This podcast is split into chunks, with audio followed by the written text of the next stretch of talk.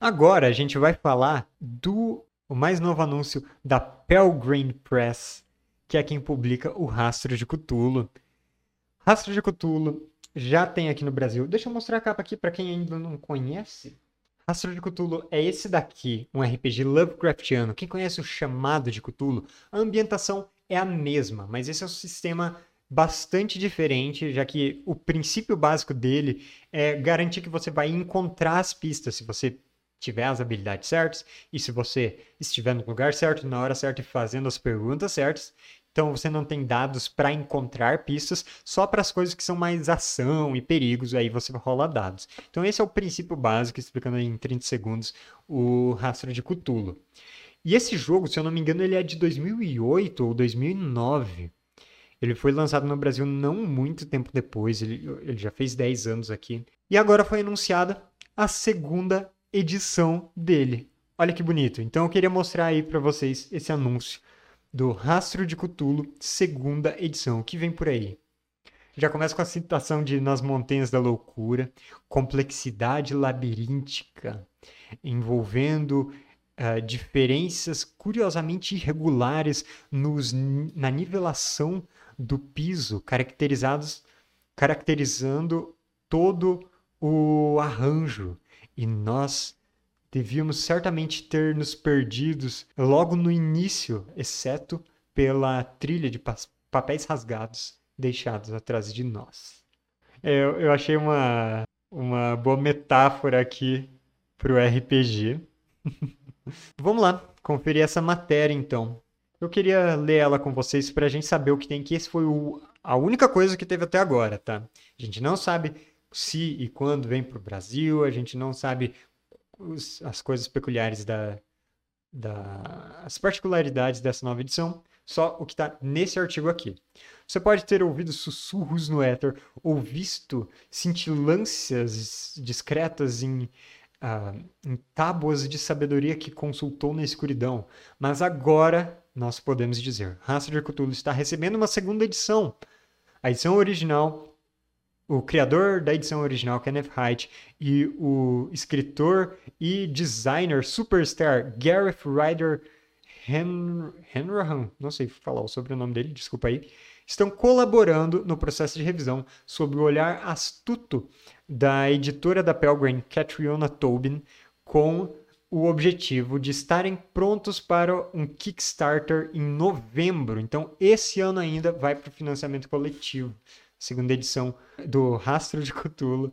Essa data apertada deve indicar que nós não estamos mudando muita coisa da primeira edição, que ganhou dois N's de prata em melhor escrita e melhores regras, e o prêmio de melhor jogo da Luca Games Festival, é, lançando uma, um conjunto de suplementos inovadores e empolgantes e aventuras que ajudaram a redefinir os jogos cthulhianos no século XXI.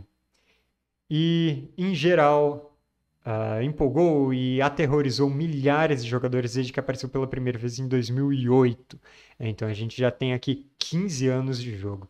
Rastro de Cthulhu tem sido, tem sido uh, o carro-chefe dos RPGs do sistema Gumshoe, do Robin de Laws, e Pelgrane Press desde então. E aqui no Brasil ele tem sido muito importante para Retropunk também. A gente já lançou muita coisa aqui. Mas nós criamos muitos jogos e aventuras do Gumshow nesses 15 anos desde o lançamento e faz sentido importar algumas dessas lições e as nossas melhores práticas atuais e conselhos de Gumshow nessa nova edição. Nós também publicamos duas ou três Acabou-se de campanha no livro, e se você contar Fall of the Delta Green como seu herdeiro ao projeto Covenant, então nós precisamos substituí-las. A criação de personagens deve muito ao Legacy Code e não tanto à facilidade de usar em jogo. E o cenário introdutório original do Ken, o Horde Kingsbury, pode ser muitas coisas, mas não é introdutório. Realmente é um cenário que eu nunca joguei, nunca peguei para narrar esse horror de Kingsbury e ele ele é meio esquisito para mim.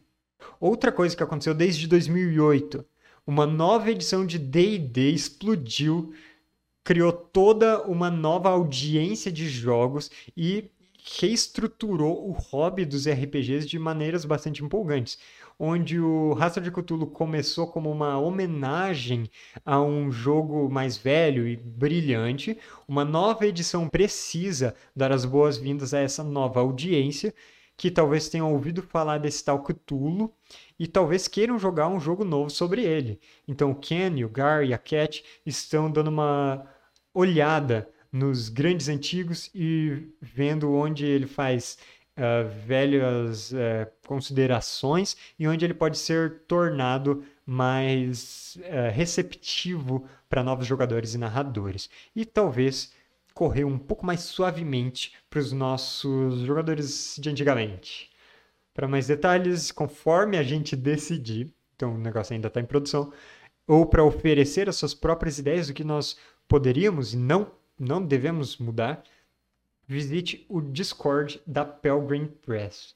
Nota sobre a arte. Para esse post eu gostaria de usar uma imagem do Cthulhu se recombinando depois de ser atingido pelo navio Alert do conto, né, chamado de Cthulhu, mas não consegui encontrar nenhuma grátis online. Contudo, eu encontrei essa excelente The Escape of the Alert por Armando Cabreira, que está que não é grátis, mas vale muito a pena conferir. Então vamos ver aqui. Essa daqui inspirou o Kenneth Haidt escrevendo a matéria, o Cthulhu se reformando depois de ser atingido pelo navio em fuga.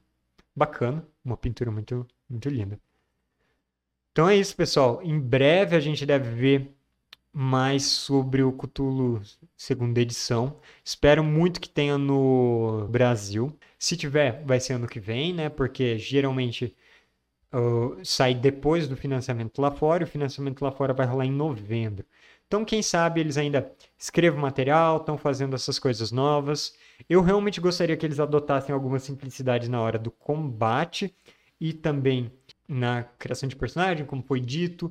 Os kits de habilidades do Quick Shock Gun Show são muito úteis, mas tem muitas coisas que vale a pena manter. Então, vamos ver como isso vai se desenvolver. Eu queria trazer isso para vocês como uma, uma notícia dessa semana ainda.